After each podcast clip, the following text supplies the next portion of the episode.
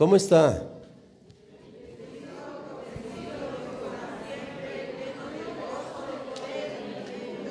Y de victoria.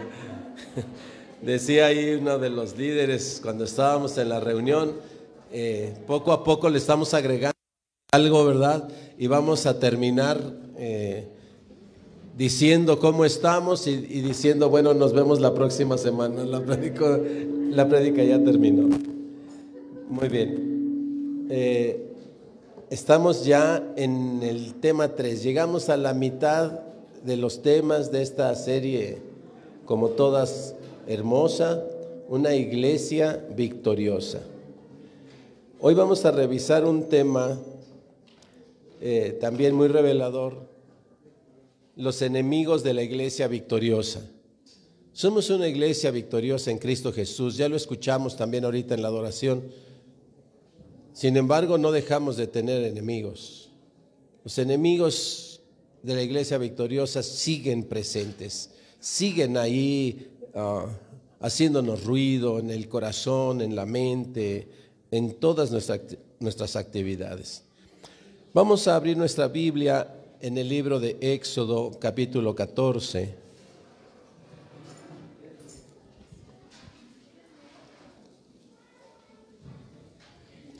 Éxodo capítulo 14,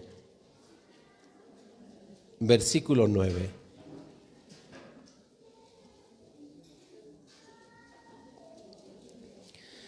Y quiero aprovechar este tiempo en lo que usted busca ahí la cita, que cuando hablamos de enemigos de la iglesia victoriosa, no es solamente son enemigos de las mujeres o de los varones, de los adultos, también son los enemigos de los jóvenes, son los enemigos de los niños, ¿verdad? Porque a veces pensamos como que los niños qué enemigos pueden tener. Claro, tienen los mismos enemigos que los adultos. Vamos a leer ahí, dice la escritura, siguiéndolos pues los egipcios con toda la caballería y carros de Faraón, su gente de a caballo y todo su ejército, los alcanzaron acampados junto al mar, al lado de Pijariot, delante de Balsefón. Los alcanzaron. Gloria a Dios. Tome su lugar. Faraón, con todos los egipcios, toda la caballería y todos sus carros, gente de a caballo y todo su ejército, prácticamente todo el pueblo egipcio, siguiendo al pueblo de Israel. Uno de los grandes enemigos que encierra ahí eh, para, yo creo que la mayoría que ya está entrando al estudio de las escrituras, saben que Faraón tipifica a Satanás y que Egipto tipifica al mundo. Así es que Satanás y el mundo,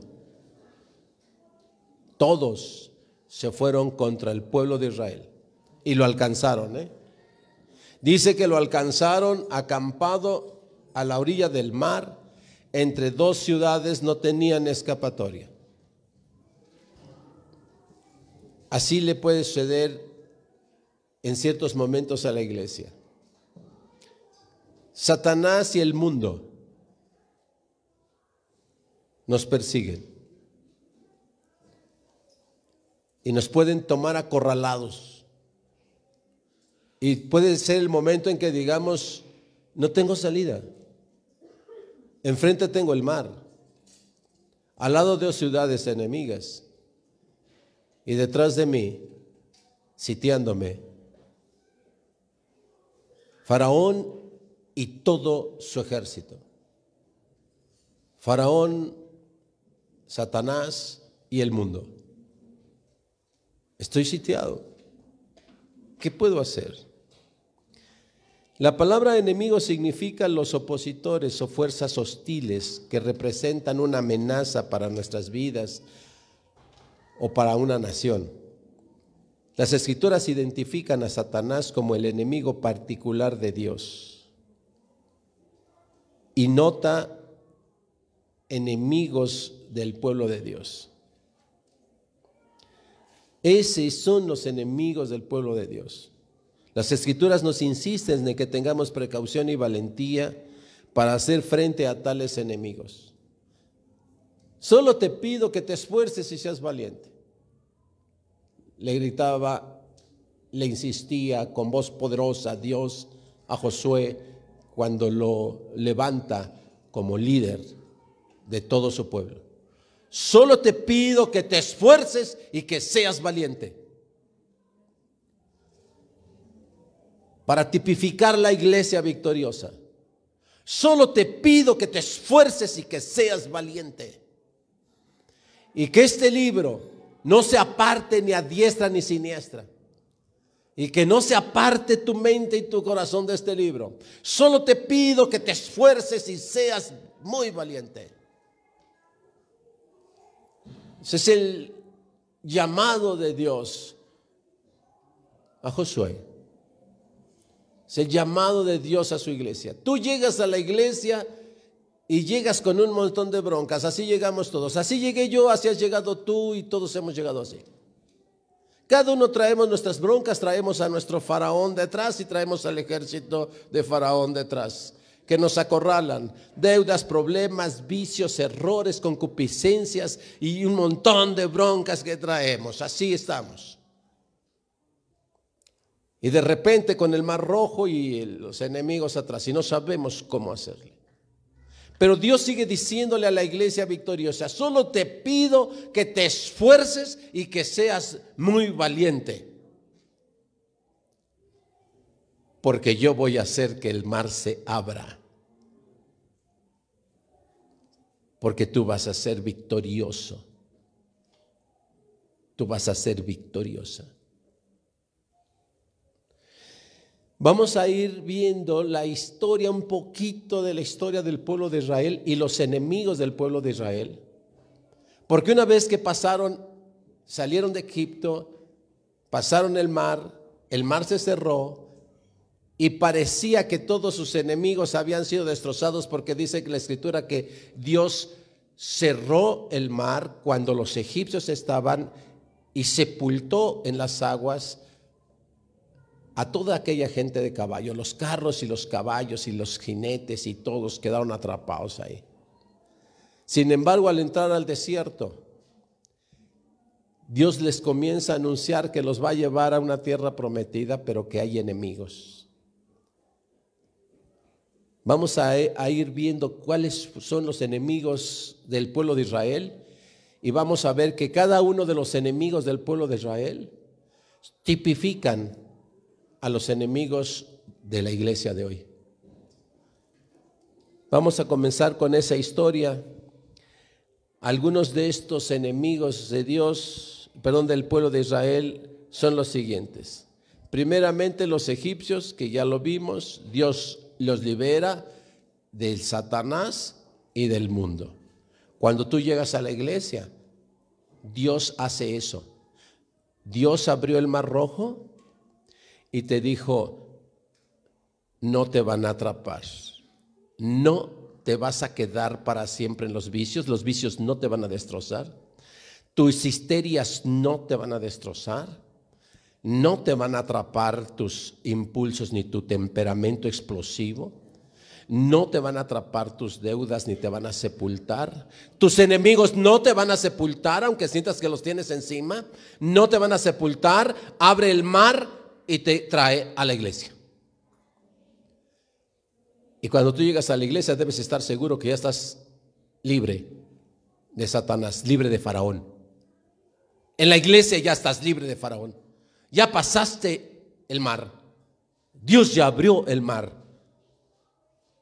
Y cuando quiere Faraón perseguirte hasta la iglesia, porque quiere entrar hasta la iglesia, y cuando el enemigo quiere entrar con sus ejércitos, con sus tentaciones y Satanás mismo, Dios cierra el mar y lo sepulta entre las aguas y te dice, estás a salvo conmigo.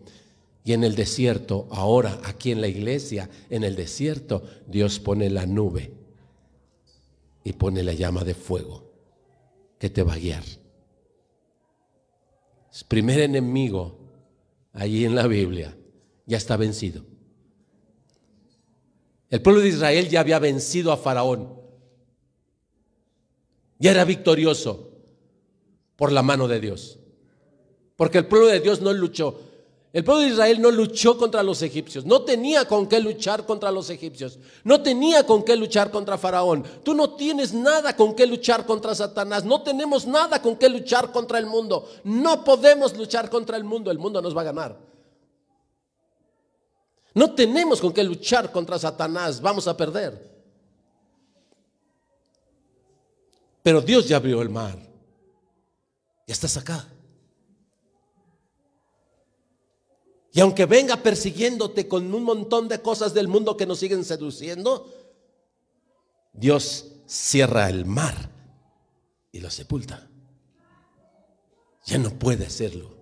Así es que ya estás aquí, ya estamos acá. Estamos en el desierto. Estamos en el desierto ya. Amén. Pero tenemos una nube. Y tenemos una llama. Y Faraón ya no está aquí. Por eso tantas veces le insiste Dios al pueblo de Israel, ninguno de ustedes regresará a Egipto. Porque ese enemigo ya está vencido. Ustedes ya son victoriosos sobre ese enemigo. No regresen a Egipto. Y recuerden la historia que todos aquellos que un día sí regresaron, allí perecieron. No regrese al mundo. Ya está usted acá. Ya no regrese al mundo. Ya está usted acá. No regrese al reino de Satanás porque Satanás ya fue vencido al cruzar el Mar Rojo. Pero todavía hay enemigos por delante. El pueblo de Israel siguió avanzando y se encontró contra los amalecitas. Primer encuentro con un enemigo ya después en el desierto. Los amalecitas son descendientes de Amalek, que quiere decir pueblo que lame. Pueblo que lame. Esos son los amalecitas. ¿Te dice algo esta expresión? ¿Verdad que traes un enemigo?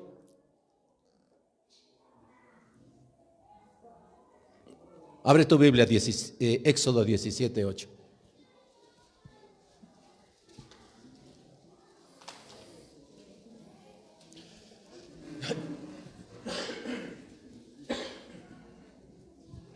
Éxodo 17, 8. Dice la escritura, entonces vino Amalek, vino, vino al pueblo de Israel, buscó al pueblo un pueblo que lame. Vino a buscar al pueblo de Israel, un pueblo que lame. Entonces vino Amalek y peleó contra Israel en Refidim. Ya estás acá, ¿eh? Pero todavía viene los amalecitas, todavía viene el pueblo que lame a pelear contra ti. Apartarte de la nube, apartarte de la llama, de la presencia de Dios. Y sales de aquí de la iglesia y llega Malek. Porque te va a buscar a Malek. Te va a buscar te va a buscar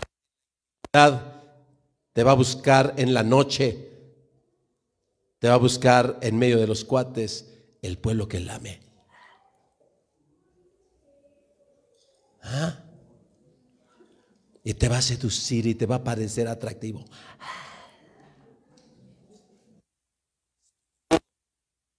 Amigo de la iglesia.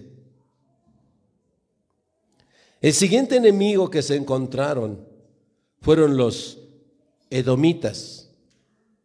Los edomitas son descendientes de Esaú, también conocido como Edom, cuyo nombre significa el rojo, que tiene que ver con sangre. El siguiente enemigo es la sangre. Siento que la sangre me hierve. Sí, es Edom. Su enemigo. Números 20, 18.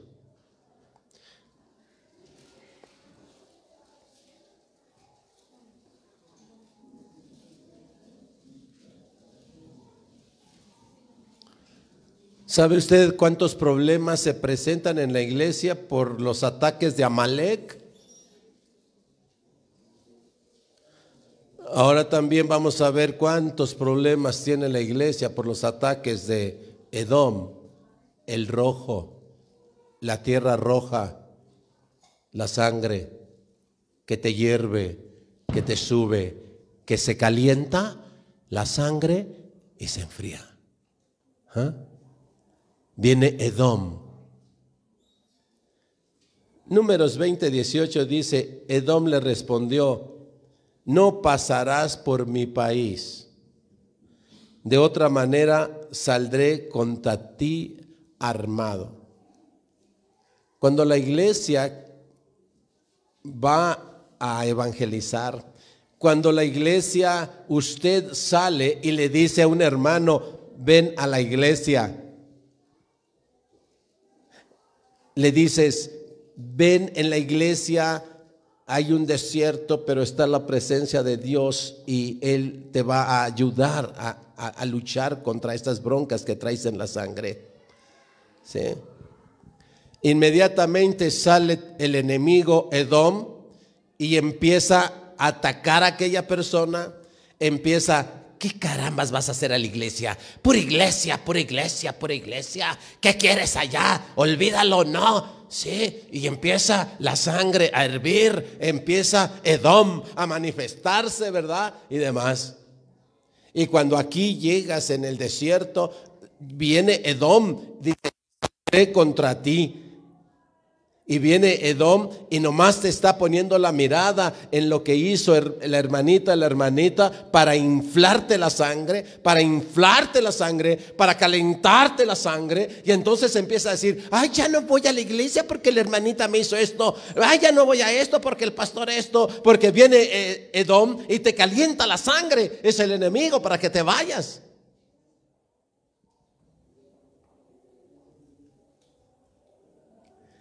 Qué interesante esto, ¿no?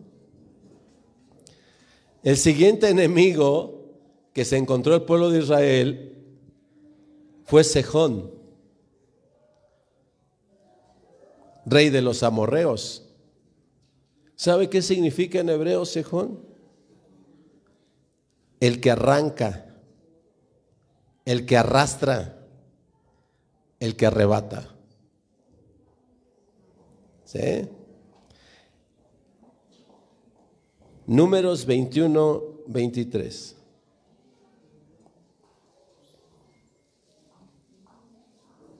Números 21, 23. ¿Ya está ahí? Dice, mas Sejón no dejó pasar a, eh, a Israel por su territorio. Que juntó Sejón todo su pueblo y salió contra Israel, contra Israel en el desierto y vino a y peleó contra Israel. Cuando tú quieres tocar el territorio de Sejón, te va a arrastrar. Por eso cuando salimos a evangelizar, aparece Sejón diciendo, te estás metiendo en mi territorio. Cuando la iglesia sale al mundo a predicar, se encuentra con Sejón, el que arrebata, el que arrastra. Y a veces ya llegaste ahí y ya invitaste a una persona Y la persona dice, es que sí quiero ir a la iglesia, pero no sé qué cosa, siento que me arrastra hacia atrás, no me deja ir.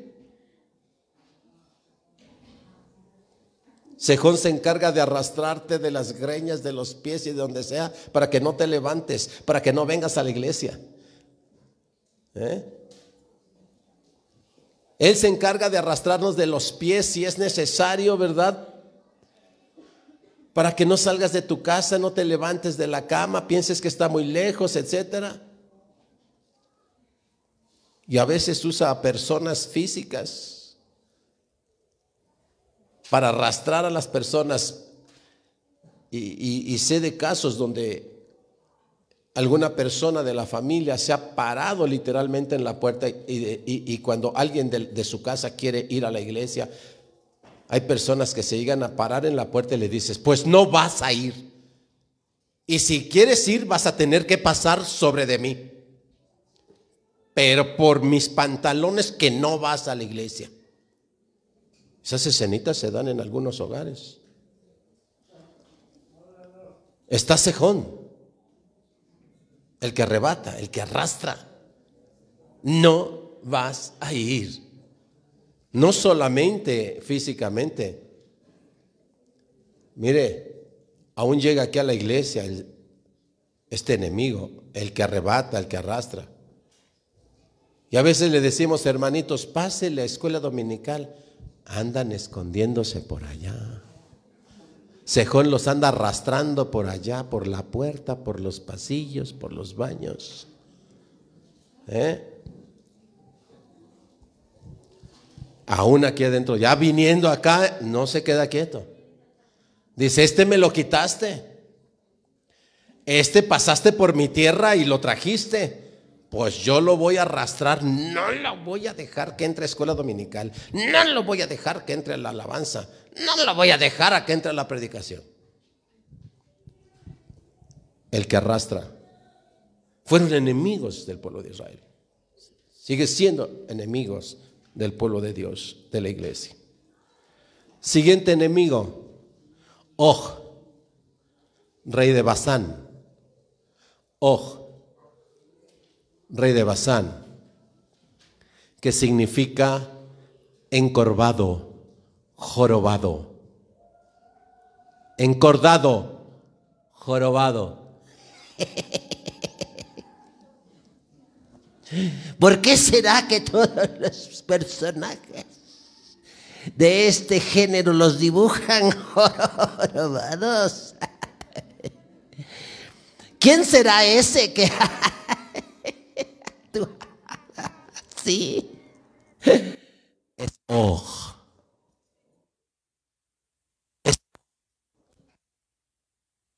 De seguro que algunos ya están preparando su Halloween.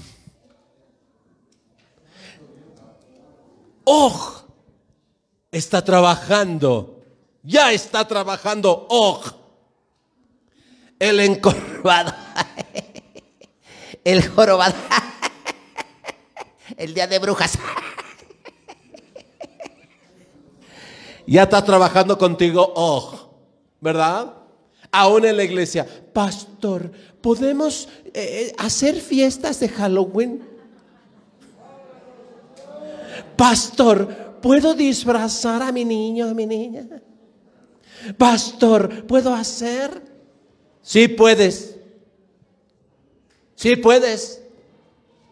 La Biblia dice que sí puedes, pero no te conviene y no te edifica. ¿Sí? Ahora puedes entender que están tipificados. Dios se ha encargado de dejar para toda la historia bien tipificados para que te quede claro quiénes son los enemigos. oh, el encorvado, el jorobado. Números 21, 33.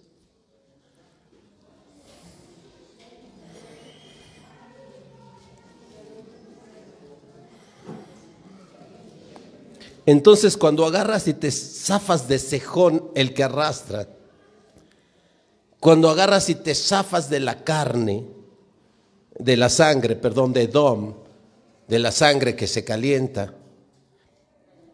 Y quieres otra vez seguir avanzando. Viene Og. Dice, números 21 33. Y volvieron y subieron camino de Basán. Y salió, contra ellos Og, rey de Basán.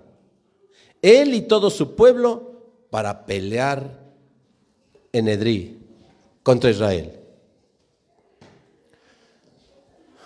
Tú vienes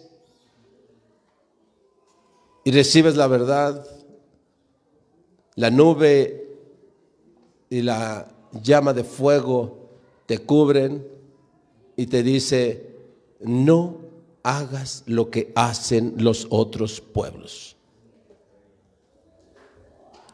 Pero va a llegar oh y te va a seducir. Y estamos en el tiempo preciso. Dios eres maravilloso porque exactamente dos semanas antes estás hablándole a este pueblo. Exactamente dos semanas le estás hablando a este pueblo. No te dejes arrastrar por ojo. Siguiente enemigo, los cananeos. Siguiente enemigo, los cananeos. Y todas las naciones que estaban a su alrededor, porque no fueron los cananeos solitos, los cananeos unidos con todas las naciones que estaban alrededor, se juntaron a una para ir contra el pueblo de Israel. ¿Qué significa cananeos? Cananeo significa mercader, traficante. Mercader, comercio, consumo. ¿Ah? Llegan y me dicen, pastor, ¿y si podemos hacer pan de muerto?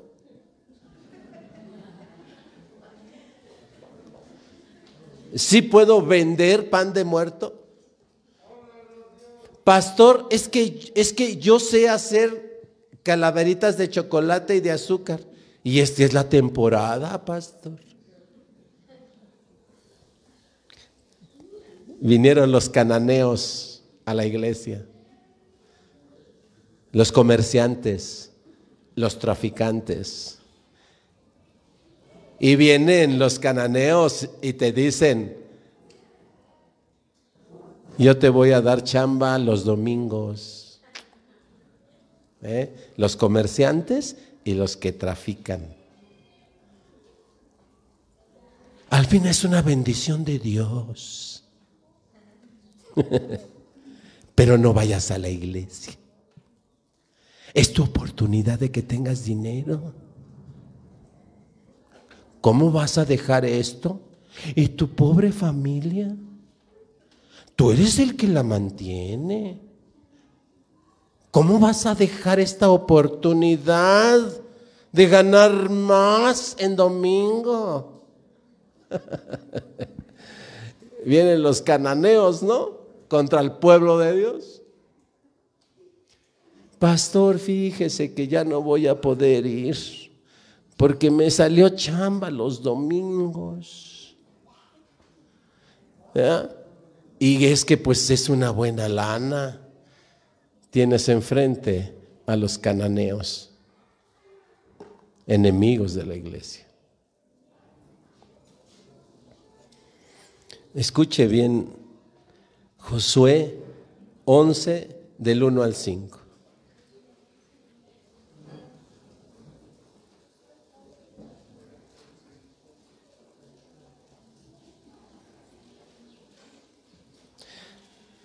Josué 11 del 1 al 5.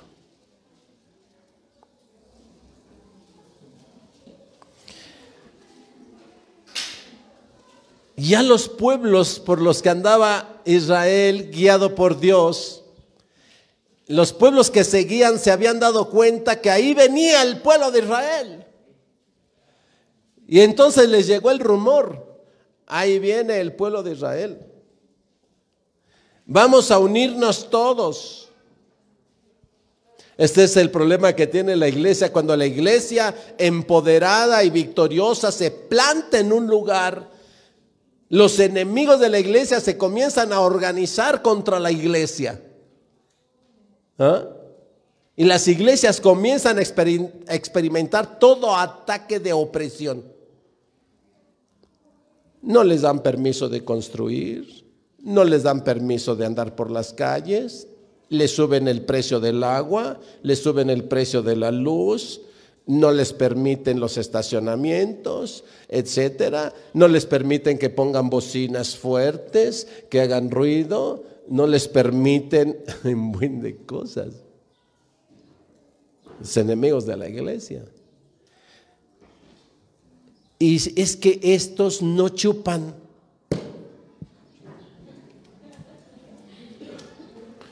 Y eso es contra todos los bares y antros. ¿Mm? Y se van a unir todos los reyes y los príncipes para evitar que pasen con esas enseñanzas por estos pueblos. ¿Verdad? Bueno, dice en Josué 11 del 1 al 5, cuando oyó esto Javín, rey de Azor, envió mensaje a Jobab, rey de Madón, al rey de Simrón, al rey de Aksaf, y a los reyes que estaban en la región del norte en las montañas, y en el Arabá al sur de Cineret, en los llanos, en las regiones de Dor, al occidente, y al cananeo, al cananeo, el los mercaderes, al cananeo que estaba al oriente y al occidente, al amorreo, al eteo, al fereceo, al jebuseo en las montañas, y al ebeo al pie de Hermón en tierra de Mispa. No eran poquitos. O sea, este cuate Javín, el rey de Azor, tuvo visión negativa, pues, y dijo, ahí vienen los israelitas. Vamos a unirnos todos los reyes de este lugar, de alrededor, y vamos a juntar nuestros ejércitos y vamos a luchar para derrotar a ese pueblo, un pueblo de menos de un millón de habitantes, pero que llevaba el poder y la presencia de Dios y, era una amenaza y se juntaron, como vemos, muchísimos reyes y muchos pueblos y mucho ejército. Y dice, estos salieron y con ellos todos sus ejércitos, mucha gente, como la arena que está en la orilla del mar en multitud, se puede imaginar. cuando uno ve esas películas de Ben Hur y esas superproducciones, ¿verdad? De Hollywood. Creo que todavía se quedan cortas. Dice aquí que eran multitudes como la arena del mar, ejércitos, imagínese contra Israel. No los ves y no los vemos. Pero entiende lo que la Biblia nos está anunciando a la iglesia. Hay multitudes de ejércitos que vienen a pelear contra ti. Hay multitudes de ejércitos que vienen a convencerte de que no estés con Dios. Dice, y con muchísimos caballos y carros de guerra, todos estos reyes se unieron y vinieron a acampar unidos junto a las aguas de Merón para pelear contra Israel. Todos esos ejércitos, hoy recuerda que entre ellos están quienes? Los cananeos, los mercaderes, los traficantes. ¿Sabes cómo esclavizan estos a la iglesia? Endeudándote. Son comerciantes. ¿eh? Ah, pues pide prestado en Electra. Luego lo vas pagando. Pues pide prestado para tu negocito, luego lo vas pagando. Pídele a la hermanita prestado, al fin es cristiana y pues te tiene que prestar. ¿Sí? Los cananeos con todo ese ejército está. ¿Y quién es el resto de ejército de los cananeos, de los, de los mercaderes? Todos los comercios que te incitan a consumir, tú necesitas ahí, ¿cómo te vas a quedar sin tus uñas? ¿Cómo te vas a quedar sin aire, tiempo aire? ¿Cómo te vas a quedar sin datos? No puede ser. ¿Sí?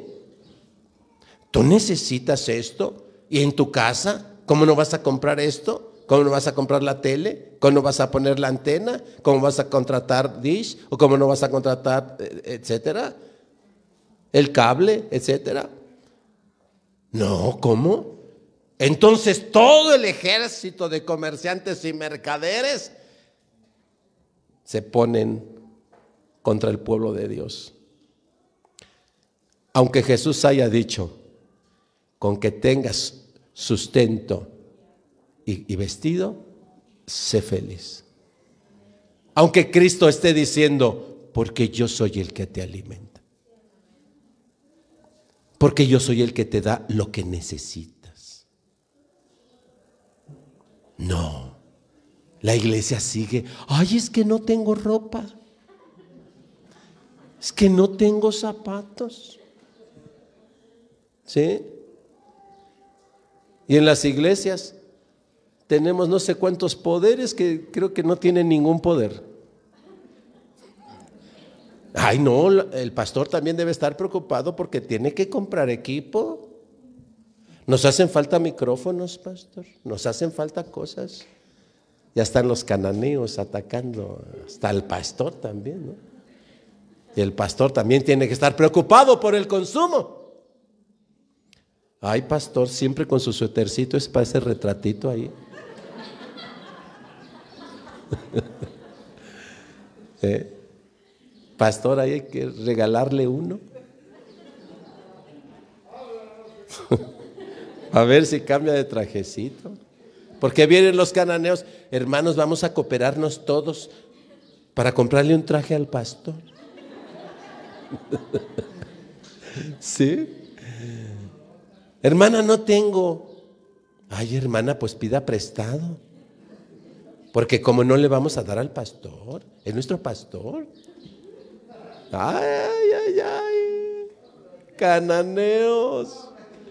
Ay, ay, ay, los cananeos rondando en las iglesias. Los siguientes enemigos que se encontraron fueron los moabitas, descendientes de Moab. Ponga atención a esto. No, hermano, póngale ahí un uno atrás para que sean 15. es que viene a decir que nomás me quedan cinco minutos. Pero apenas vamos entrando a lo... Eh, mire, ponga atención, esto está tremendo. Los moabitas descendientes de Moab. Significa, Moab significa de su padre. Eso significa. Moab significa de su padre. Y esta historia es así estremecedora. ¿Se acuerda usted que eh, cuando Lot salió de Sodoma, ¿verdad? Y Gomorra, se quedó con sus dos hijas nada más? y que lo, se emborrachó y que la hija mayor pues lo encueró y se acostó con su papá. Esa hija tuvo un hijo, Moab.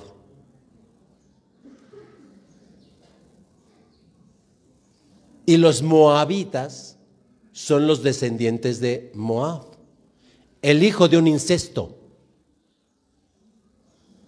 O sea que Lot era abuelo de Moab y a la vez padre de Moab. Hijo de un incesto. Háblanos, Señor, porque este es también enemigo de la iglesia. ¿Sabe usted quiénes son los principales abusadores de las niñas en México? Sus padres o sus hermanos o sus tíos. Yo le aseguro, por las estadísticas, no porque quiera decir otra cosa, por las estadísticas. Ocho de cada diez mujeres en México mayores de 15 años traen experiencias de abuso y violación en sus propias casas y de ese 8%, el 40-50% ha sido por sus propios padres, hermanos, tíos. Ocho de cada diez mujeres traen una historia de violación en su vida, en su casa.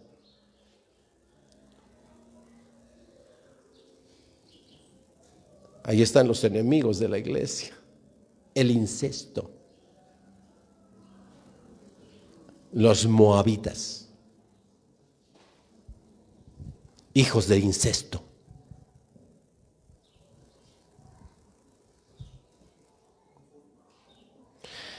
Jueces 3:12.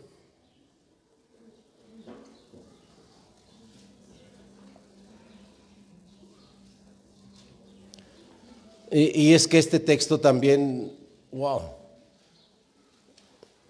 Y si esto no mueve nuestro corazoncito, esta verdad de Dios que se revela. Ya está ahí, jueces 3:12. ¿Volvieron los hijos de Israel a hacer lo malo ante los ojos de Jehová? Y Jehová fortaleció a Eglón, rey de Moab, contra Israel por cuanto había hecho lo malo ante los ojos de Jehová. Cuando nosotros no hacemos lo bueno ante los ojos de Dios, sino lo malo ante los ojos de Dios, Dios nos entrega al incesto. Dios nos entrega a Moab. Dios nos entrega a las prácticas incestuosas. Dios pervierte nuestra mente, permite que ese enemigo pervierta nuestra mente, pervierta nuestro corazón y entrega a los hombres al incesto. Meterse los hijos con las madres, las madres con los hijos, los padres con las hijas, los hermanos con hermanos, los tíos, etcétera, etcétera. Hombres que se meten con esta y con la hermana de esta y casi con la madre también de esta porque se sienten muy galanes. Cuando hacemos lo malo ante los ojos de Dios, Él nos entrega a Moab, el hijo del incesto de la, de la hija mayor de Lot. Ahora mire lo que sigue. Resulta que los siguientes enemigos fueron los amonitas. Y estos son los descendientes de Ben-Amí, que significa hijos de la fama. Y este Ben-Amí, que es el fundador de, de ese pueblo de los amonitas, es el hijo del incesto con la hija menor. Recuerde que la hija mayor sale, ¿verdad? Después de haberse chutado a su padre. Y sale y le dice a su hermana menor, pues mañana te toca a ti. ¿Sí? Lo volvemos a emborrachar y mañana tú. ¿Ok? Y la hija menor pues sigue los pasos de la hija mayor. Y se mete con su padre y también tuvo un hijo de su propio padre. Y ese hijo es Benamí y es el fundador del pueblo de los amonitas, que obviamente se vuelven también enemigos. Obviamente, el incesto es un enemigo de la iglesia, por la mayor o por la menor. Jueces 19.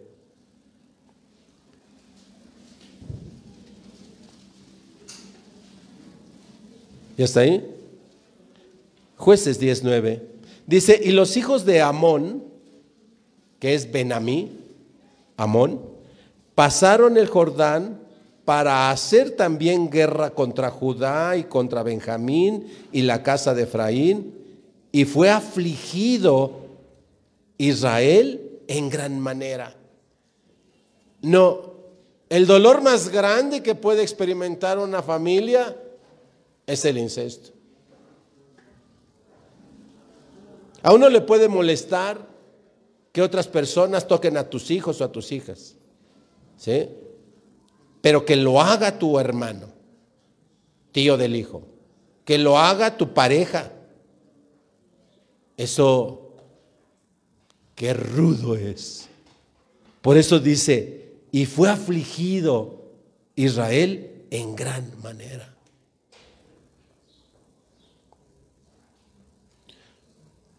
Ahí están los enemigos, los estamos exponiendo, la Biblia los expone. ¿Sí? No nos hagamos los locos, varones, mujeres. No nos hagamos los loquitos, jóvenes. Porque sabes en qué edades los hermanos abusan de sus hermanas? En estas edades, jovencitos. En estas edades. Es cuando abusas de la hermanita de dos, tres años. Es cuando te metes y la tocas. Es cuando te metes y te erotizas. Es cuando te metes. Amón, hijo del incesto. Ese es el nombre del enemigo. Hijo del incesto. Así es que ya se nos caiga la mascarita. Porque Dios nos quiere limpiar. Por eso nos deja revelado quiénes son los enemigos a través de la historia del pueblo de Israel. Siguientes enemigos, los madianitas, descendientes de Madián. ¿Sabes qué significa Madián? Desacuerdo juicio.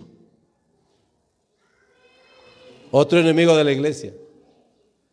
Ah, cómo encontramos gente que está en desacuerdo con el pastor.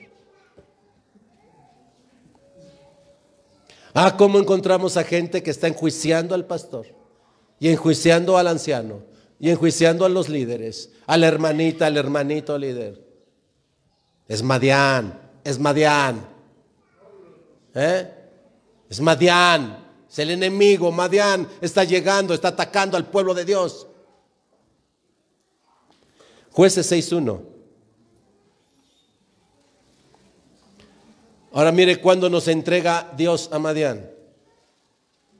Jueces 6.1. ¿Ya está ahí?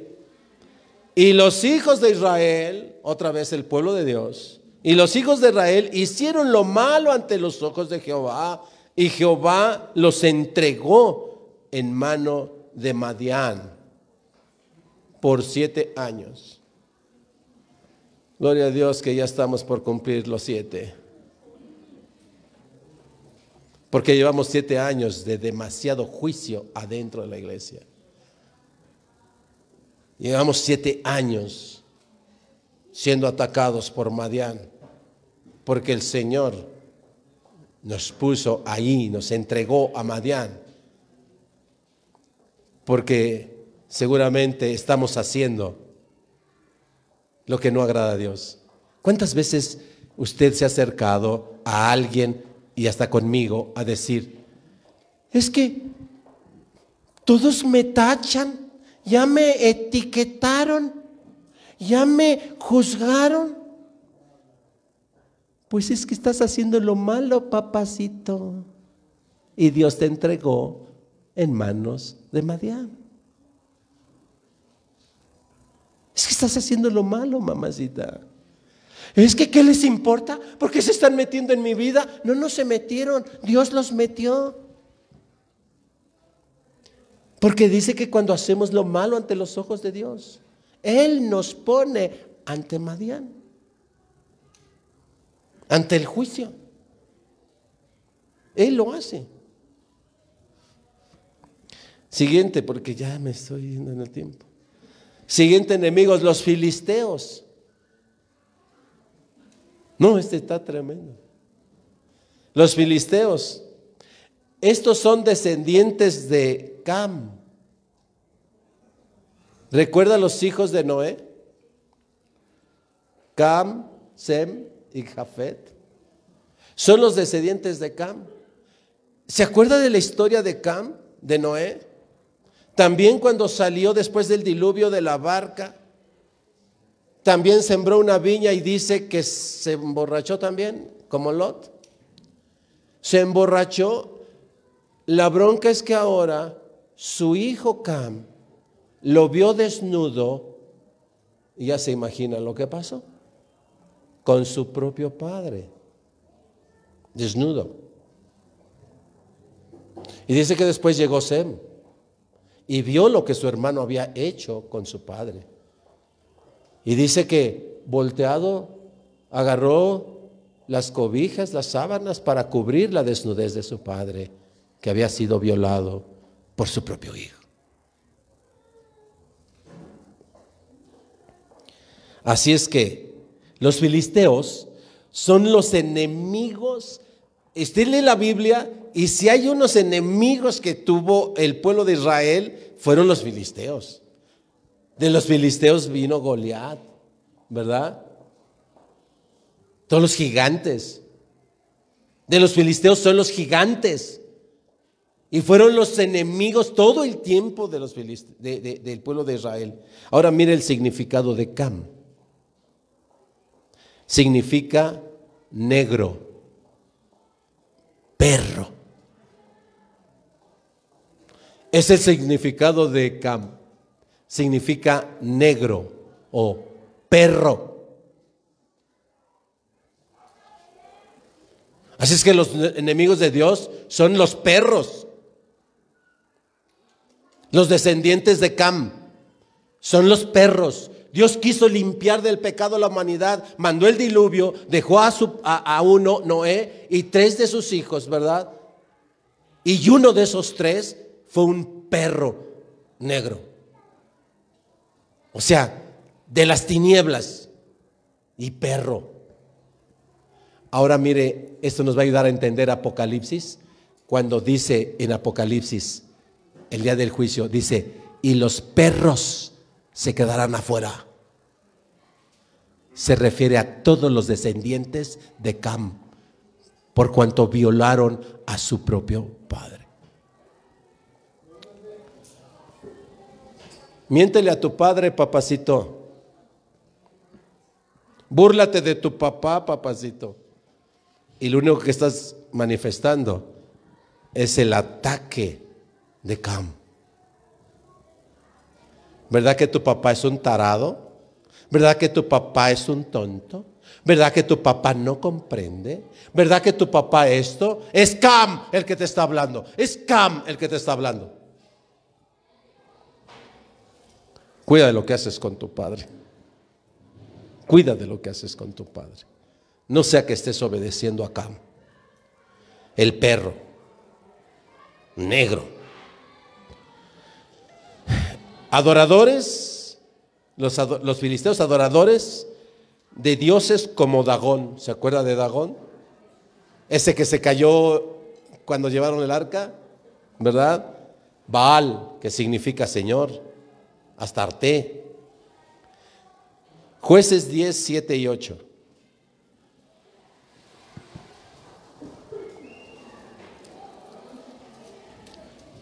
Mire otra vez, ¿cuándo nos encontramos nosotros ante los perros? Ante Cam. Dice en jueces 10, 7 y 8. Y se encendió la ira de Jehová contra Israel y los entregó en mano de los filisteos, los entregó en mano de los perros, de los violadores de su propio padre. Esto nos debería generar sabiduría, mucho temor de Dios a la iglesia. Haz lo que no es agradable al Señor y Él nos puede entregar a los perros, a los filisteos, a los violadores que violan a su propio padre. Dice, y en mano de los hijos de Amón, los cuales oprimieron y quebrantaron a los hijos de Israel en aquel tiempo 18 años, a todos los hijos de Israel que estaban al otro lado del Jordán en tierra del Amorreo que está en Galad. 18 años podemos quedar atrapados. Dios nos puede entregar por 18 años a los filisteos. Ten cuidado. Ya voy a terminar. Los sirios, otro pueblo enemigo del pueblo de Israel. Los sirios son descendientes de Ashur, que también significa negro. Voy con los griegos y los romanos. Ya llegamos a los tiempos de Jesús. Los griegos y los romanos. Estos griegos y romanos son descendientes del otro hijo de, de Noé, son descendientes de Jafet. Y Jafet significa belleza, hermosura. ¡Wow! ¿Cuántas broncas tenemos en la iglesia?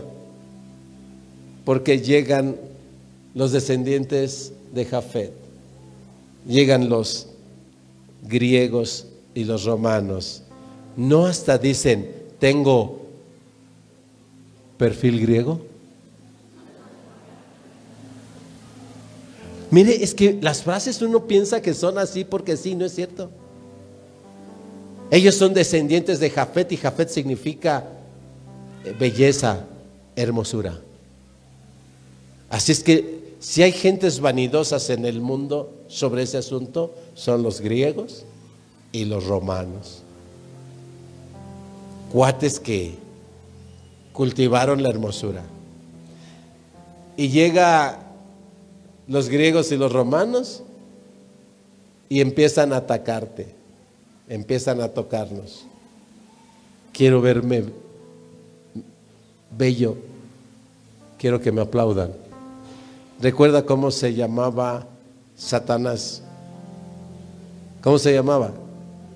Luzbel. O sea, bello. ¿Sí?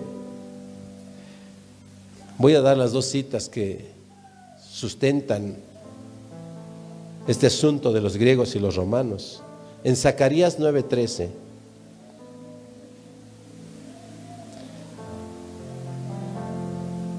Ojo para los que están muy preocupados de su belleza.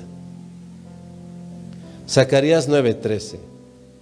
Porque he entensado para mí a Judá como arco e hice a Efraín su flecha. Y despertaré a tus hijos oh Sión.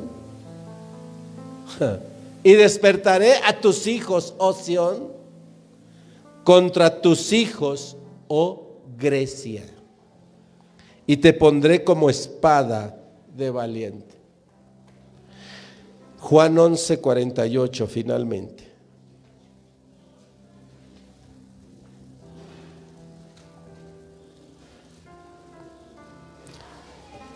Juan 11, 48.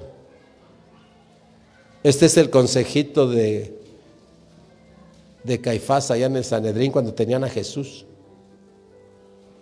¿Qué hacemos con este? Dice, si le dejamos así, es decir, si no lo matamos, todos creerán en él. Y vendrán los romanos y destruirán nuestro lugar santo y nuestra nación.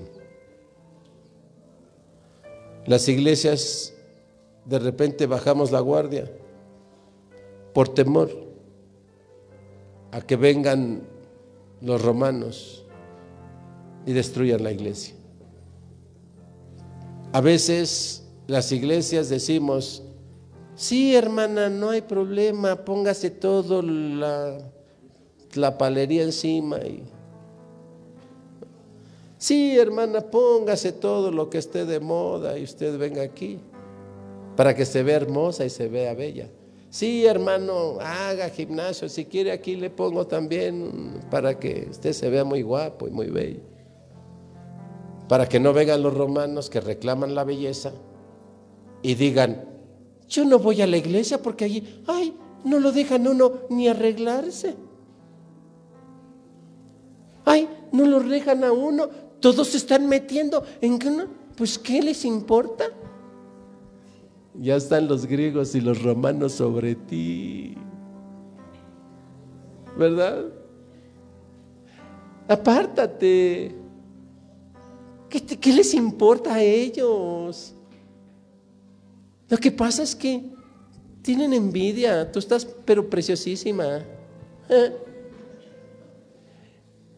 ¿Y qué de malo tiene que resaltes tu belleza? ¿Qué de malo tiene que la luzcas? ¿No? ¿Por qué se meten en esas cosas? Los romanos y los griegos ya están atacando también a la iglesia. Y entonces a veces los pastores pues decimos, con tal de que no se vaya,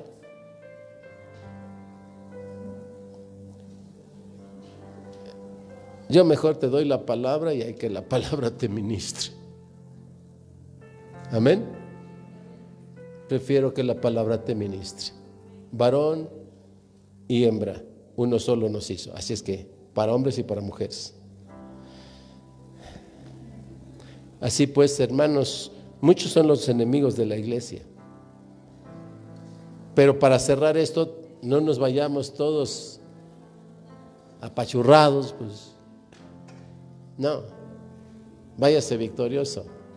Porque a todos esos enemigos, Dios los venció en la cruz. ¿Sí? Mire, venció a los romanos y a los griegos porque lo crucificaron desnudo. ¿Ve? Venció a los comerciantes y demás, porque él nunca buscó tener más túnicas de las que la que necesitaba traer puesta. Y les dijo a sus discípulos cuando los mandó, no lleven alforja ni lleven este, ah, ¿cómo le llaman? Itacate. ¿Sí? No lleven prendas Dios lo sostiene. Así es que Él con todo eso venció a todos estos enemigos y fue a la cruz. Así es que por eso somos victoriosos. Porque Él ya hizo, Él ya los venció a todos. Yo he vencido al mundo, dijo claramente. Satanás está vencido en la resurrección y el mundo Él lo venció en la cruz. Así es que recuerdas a Faraón y Egipto, Él ya los venció. Y todos los demás, aunque nos siguen atacando, están vencidos. Si puedes ser un verdadero hijo de Dios. Si podemos ser verdaderamente hijos de Dios. Si podemos, porque la escritura es clara. Todo lo puedo en Cristo que me fortalece. Amén. Gloria a Dios. Vamos a hacer una oración. Pedirle a Dios que el mensaje de esta ocasión lo siembre en nuestro corazón y que a través de su espíritu lo haga vida, que podamos vivir fuera de este centro, de este lugar, allá en casa, en donde quiera, vivir el Evangelio. Amén. Amado Padre, Señor Todopoderoso, te damos en esta mañana este, muchas gracias, Señor, porque esta hermosa palabra y estas verdades que ahora tú nos revelas, Señor. Hoy podemos reconocer con mayor claridad cuáles son los enemigos, cuáles son aquellos enemigos que vienen por su propia cuenta y cuáles son aquellos que a los que tú mismo nos entregas por nuestras faltas y nuestros errores ante ti. Perdónanos, multiplica tu misericordia en nuestras vidas, Señor. Aceptamos el sacrificio de tu Hijo en la cruz, lo reconocemos en nuestra vida. Y aunque nos duele, Señor, que por nuestra causa Él esté pagando, Señor, Él haya pagado. Nos avergüenza, Señor, que sea así. Pero sabes tú y nos has hecho saber que no tenemos opción. Aceptamos esa vergüenza y aceptamos esa humillación. Te necesitamos, Señor Jesús. Líbranos y levántanos victoriosos, Señor, de todos los enemigos que aún persisten contra la iglesia hasta tu segunda venida. Cuando pondrás a todos tus enemigos por estrado de tus pies.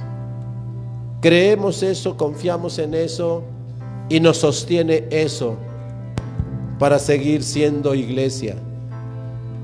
No permita, Señor, que nuestra debilidad nos aparte de la iglesia, nos aparte de tu presencia. Danos fortaleza en espíritu, alma y cuerpo, Señor, para permanecer fieles en ti, siendo uno en ti. Te damos toda la gloria y toda la honra, amado Padre, en el nombre de Jesús. Ven y preséntate entonces. Vengamos y presentémonos. Porque hay misericordia. Él nos anuncia y nos dice, mi misericordia es para siempre. Dice, yo soy grande en misericordia. No tengas temor de venir a mí.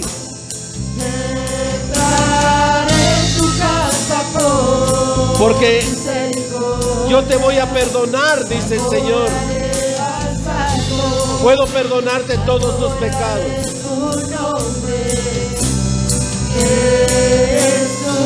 Así es que cada mañana, cada mañana, vengamos a Él, a su presencia. Amén.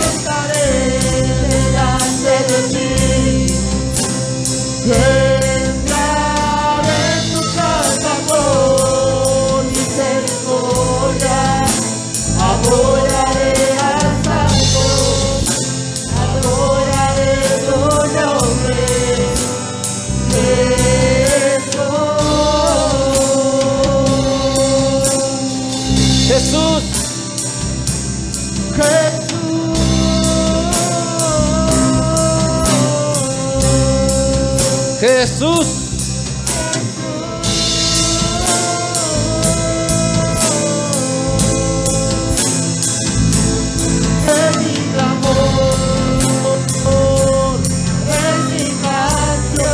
Solo por ti, Señor. Para nadie más. Jesús, alza tu voz, hermano. Alza tu voz, hermana.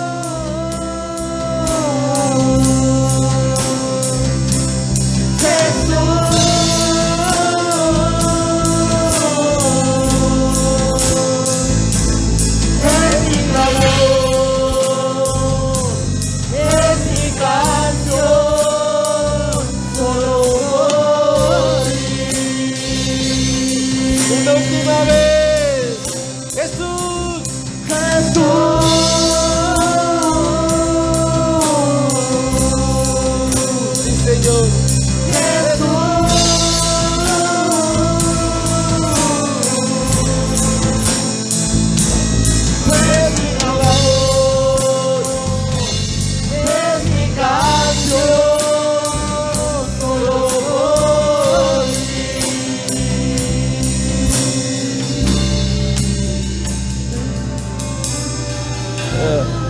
Apláudele al Señor. Él es el único que lo merece. Él es el único que es digno de adoración, de honra, de gloria, de alabanza. Gloria a Dios. Cristo vive. ¿Sí? No es un ser vivo. Cristo es viviente. Amén. Y sabes, vive porque tú y yo vivimos. Amén. Por eso vive. Y sin ti y sin mí, Él sigue viviendo porque es viviente. Pero nosotros decimos que Cristo vive porque vive en mí. Amén. Gloria a Dios.